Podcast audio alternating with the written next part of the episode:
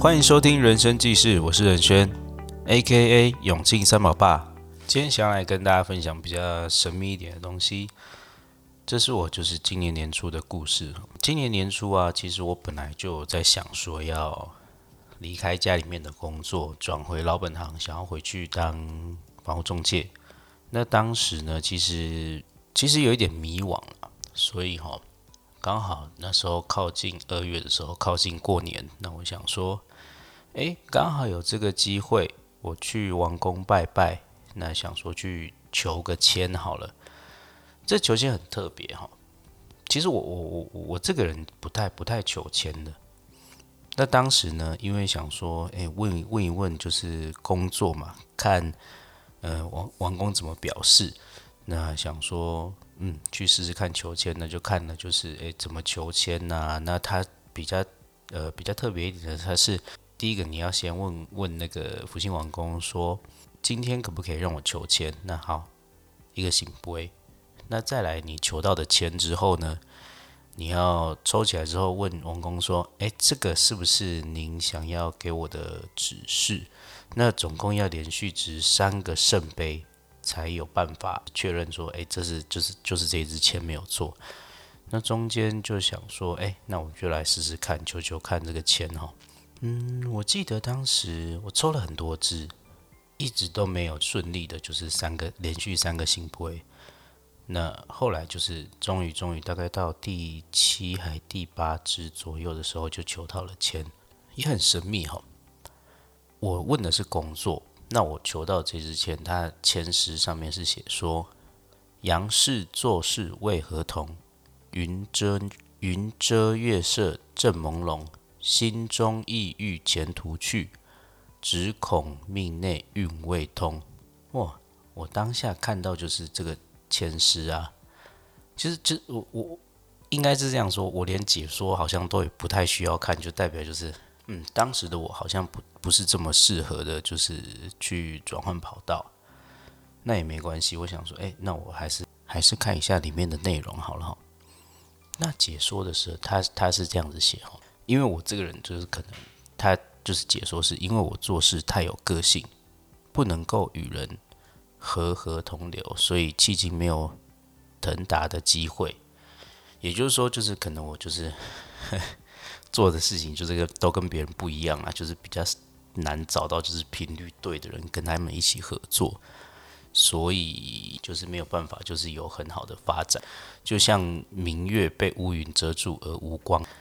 就是你心里虽然想向前迈进，但是就是可能就是你现在的运气还不是很通的时候，嗯，听起来真的还蛮就是像我当时的心理状态。那这这这这这个诗签它的结论就是说，如果你是在问就是这个时候能不能去呃谋事或者是求财的话，那其实他也不是说完全不行哦，他是跟我说我必须要非常非常的吃苦耐劳。否则就是没有没有办法获得利益，或是难以成功。唉，啊，那当时问的就是事业嘛。那因为就是这支签的关系，我其实我我犹豫了。我觉得好像不应该这个时候去转换跑道，换下一份工作，因为毕竟它上面，因为我我想要回的是中介业嘛。那中介业其实就是跟人最有相关的工作。如果我没有办法跟别人一起就是合作，或者是没有办法达到就是相对应的就是频率的话，其实对我这份工作来说会遇到蛮大的阻碍，所以那时候我就放弃了。那后来呢，其实我也是经过了一番挣一一一番挣扎了。那再加上就是在家里的工作实在 实在不是这么的顺利哈。如果是因为这一支前师的关系，让我就是在犹豫不前的话，那他最后其实也有点破一个重点，就是说，并不是不行，而是要更加倍努力才可以，不可以像就是以前假设我可能作业的比较随性啊，或者是没有放很多心力在这上面，那没关系，我就去尝试，重新回到这个跑道去做这些事情，这样子。大概是这样，那比较有趣一点、比较有趣一点的事情是这样哈。当我回来这份工作，其实我觉得我好像有一点就是，确实了，我觉得我有重拾回就是工作开心的感觉，因为毕竟这是我喜欢做的事情，跟人相处，帮人解决他们的问题，这些事情其实我觉得做起来的话，成就感是还蛮高的，所以就是我在。就是一开始回去的时候，也是全心全力的投入。但你也知道哈，做中介如果没有相对应的成绩的话，就是会稍微会有一点迷惘。那在这个迷惘过程当中，因为这中介经历了很多事情嘛，包含了其实我刚回去中介公司的时候，那个时候 第一天，第一天呢，我儿子就挂急诊。那我只好就是哎，跟大家打个招呼，然后写一写入职的基本资料，我就赶到医院去了，什么都错不了。但是后来的话也蛮顺利的啦。我也不晓得为什么这些就是突然就冒出了很多贵人，那这些贵人就是有帮我就是稍微指点迷津，也许是帮我分析我的呃。现在的状况，或者是说，也许是哎，有有一个客人就是有跟我说，哎，其实我可以换一下电话号码，就是让我的就是命运更加顺遂一点哈。再来就是有也也我也遇到了一些客人，那这些客人确实他们现在有他们需要被解决的问题，那我就想说，好，既然我做了中介这份工作。我去努力试着帮他们解决他们现在有的问题，做着做着，嗯，不知不觉过了一两个月啊，妈的都没有成交，有点沮丧。那突然有一天，我太太就跟我说：“嗯，她梦里面梦到一个小女孩，一直想要来找她。可是我太太说，她那时候看看，就是梦里面有我，也有那个小女孩，她看了一看我的反应。”我都跟她摇摇头说：“唉，真的没办法了，家里面已经三个小孩了，真的没有办法再接受下一个小孩。但是这个小女孩就是好像一直接二连三在我老婆的梦里面出现，那她就跟我突然有一天跟我说：‘嗯，她想要去问事，去求签，去看看，就是这到底是怎么一回事？’哈。”那好啊，那我就想说，好，那刚好那一天有空，我们就到翁宫去，又回去福兴王宫，经历了一样的流程，但是不太一样的是，这次是我太太求签，我在旁边看着她，就是诶，一次一次的，就是那嗯，怎么弄不不会也是不太顺利。那我想着想着，好像突然我想到一件事哈，他的梦里面有我。如果我们要再生一个小孩，这其实是因为，其实是我们一整个家都需要去了解这件事情，或者是询问公公他的意见。所以那时候我就想说，好，下一支我太太抽的签，抽起来之后呢，我跟他一起去询问公公说，是不是这支签？哎，其实很神秘哦，他前面求了七八九支签，可能都没有办法行不？会。连续三个星杯，结果嘞，我一起跟他求的这支签，突然就哎呦，连续三个就是星杯，就是代表就是嗯，对，就是这支签。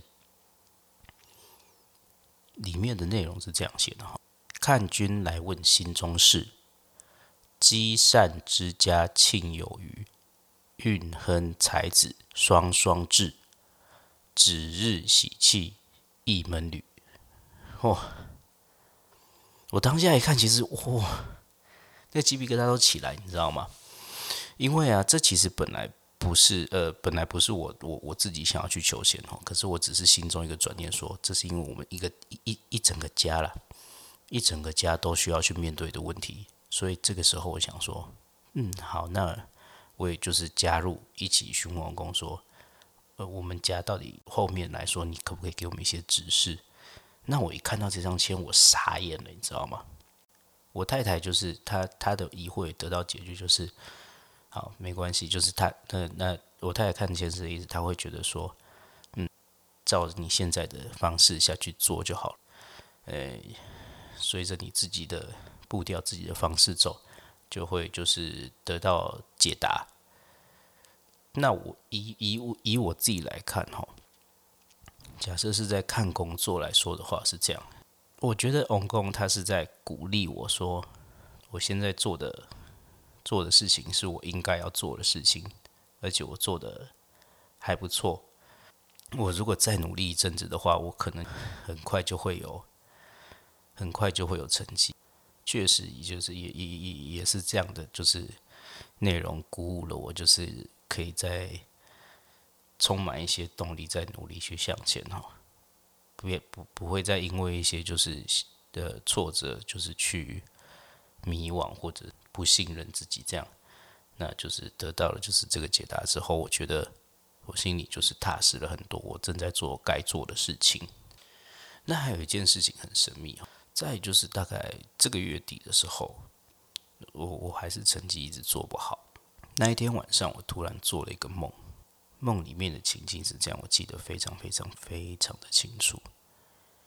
呃，那那时候我不晓得为什么哈，我父母就说：“哎。”你去我们大陆的工厂看一下。那到了，我就记得我好，我就到了那边之后，我妈突然打一通电话来说：“哎，你去开那个除草机去除草一下。”不晓得为什么哈，突然就变出了一台军车，老式的军车。那台车就是我我我我我感觉非常非常非常的熟悉。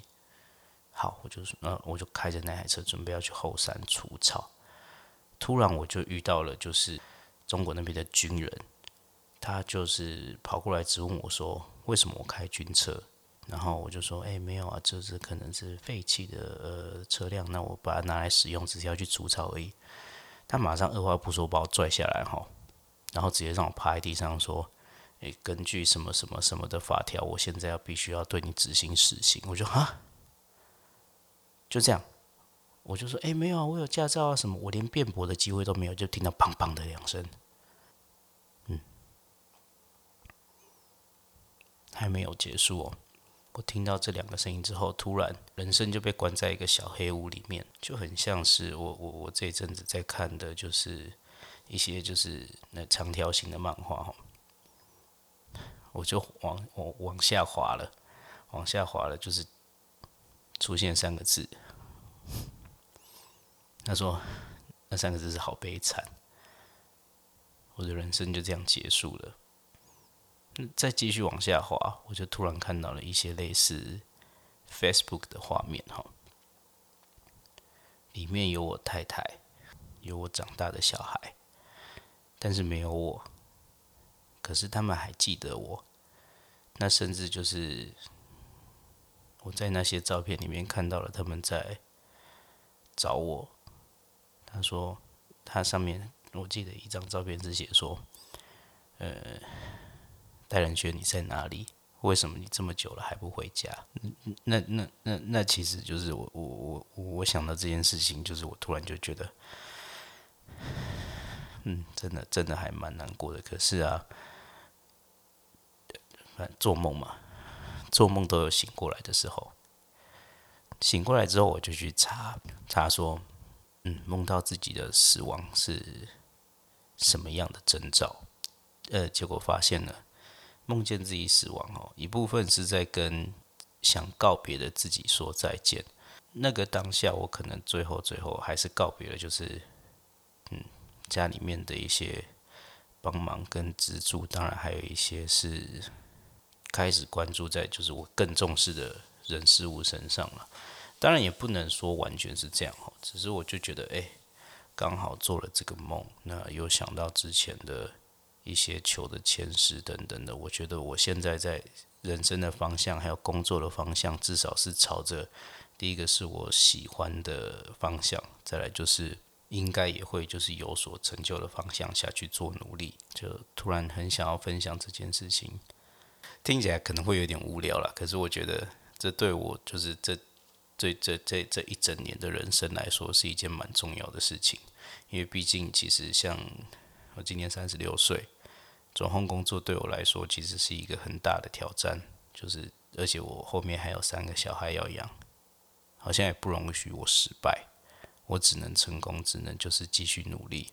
所以也很谢谢，就是也许是翁公给我的指示，也许是我的潜意识里面也告诉我自己该突破了，或者是我可以就是在更加努力的，就是在这份工作上，诶，就会就是有所成就。好，以上是我今天想要分享的故事。好，接下来来分享成交案例。这个案例是这样哈，我记得当时啊，我是刚调店，也刚调区。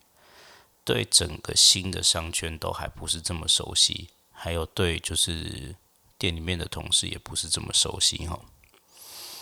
那突然有一天有一个同事来跟我说：“诶，他有一个客人指定想要某一个社区的某一个案件。”那我就想说：“嗯，好啊，那我去试试看，我去找找看好了。”那一天我就。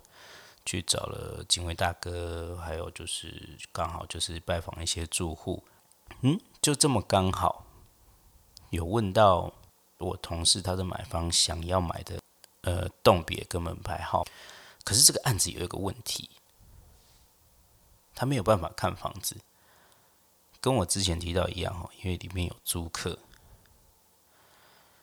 那比较特别的是，因为刚好。我那时候就很很很就是自大说，哎，这间房子啊，除了我之外，应该也不会有人卖得掉，因为我刚好我的亲戚住在正楼上，我可以带我的买方，哎，跟着带我同事的买方先去看一下这个门牌，它的格局大概会是什么样子，那这样子他就是内心会相对的比较有概念哈，因为刚好是楼上楼下的关系。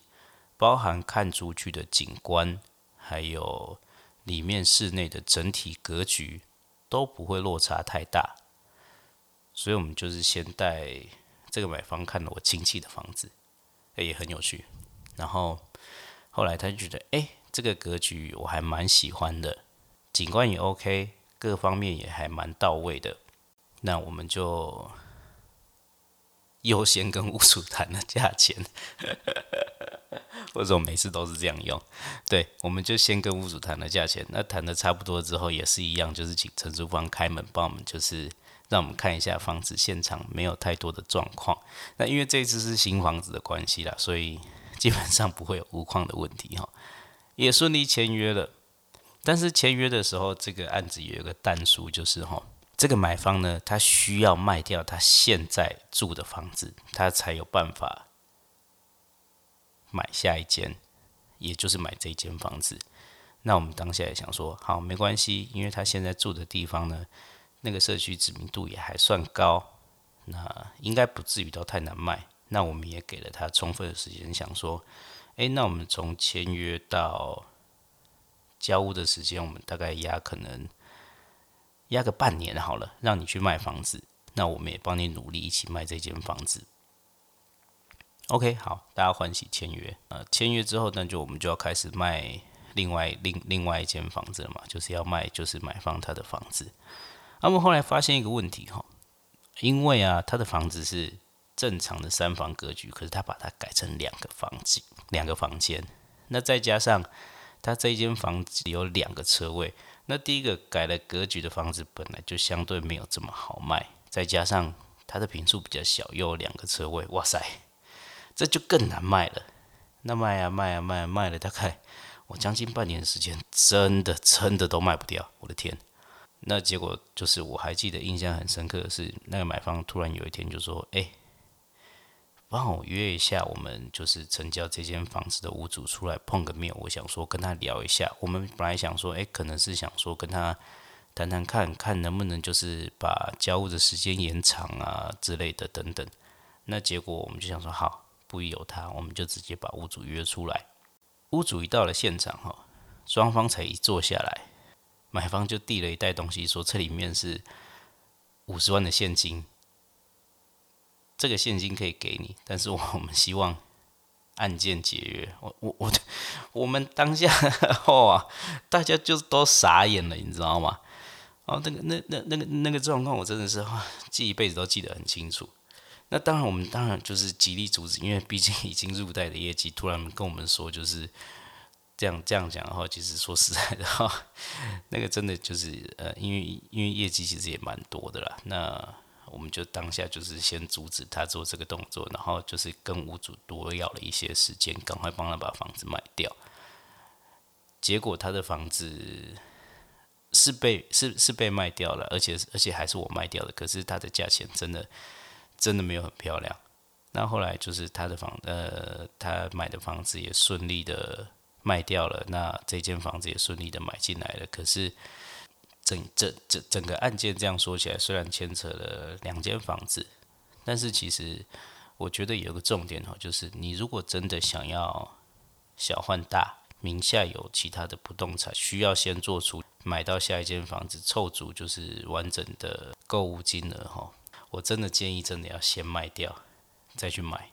先卖掉，其实我觉得我们比较会有比较多的路可以走。例如，我们可以，诶，先卖掉，真的找不到就先去租房子嘛，或者是再等一阵子都 OK。可是你如果先买了房子，下了一个蛋书，说我一定要把我现在住的房子卖掉，我才有办法付款的话。那完蛋了，你就有非常非常重的时间压力，更别说现在政府，你如果说，诶，如果是第二间房的贷款的话，你假设第一间房名下还有贷款，第二间要贷款的话，你可能只能贷六成甚至七成，那个金额可能完全不足以就是履呃履行合约了。所以说哈，真的真的，如果真的以后想要买小换大，想要换屋的话，我我我自己个人是认为还是必须要把。你现在名下的房子，先需要处理掉的房子先处理掉之后，再来讨论这件事情，会好一些。那节目进行到了最后，又到了要推荐案件的时候了。今天想要来跟大家介绍的是例行路上的全世界社区。如果接一间三楼，是两房含一个车位。这一间房子呢，它是前阳台正面向阳公园。楼层低的关系哈，所以它可以看得到整排的绿树，视野景观算是还不错。再来，我比较喜欢这间房间的一个重点就是它的主卧室空间利用的非常非常的完美。它的主卧室可以放得下一张 queen size 的双人床跟一张单人床。转过身来，门的后面有一个完整独立的更衣空间，不用你整间房间都塞满满的。衣柜、哈床啦，然后甚至最后连走的地方都没有。那另外一间卧室也是可以放得下双人床，整体的空间还蛮大的。再来像是它的厨房的部分，一般来说哈，厨房啊，两房的厨房一定就只是一个呃一个一字形的平台，呃一个厨房的空间，那再加上走道，结束没了。甚至有时候连冰箱都要塞在那个一字形的右边，导致你的厨房整个非常非常非常的小哈。那它这间房的优点是，它厨房它除了炉面之外，你转过身来后面还可以放得下一个还不错的一个大的冰箱，甚至你后面还可以定做一个电器柜，让你的整体就是厨房的收纳非常非常的完整。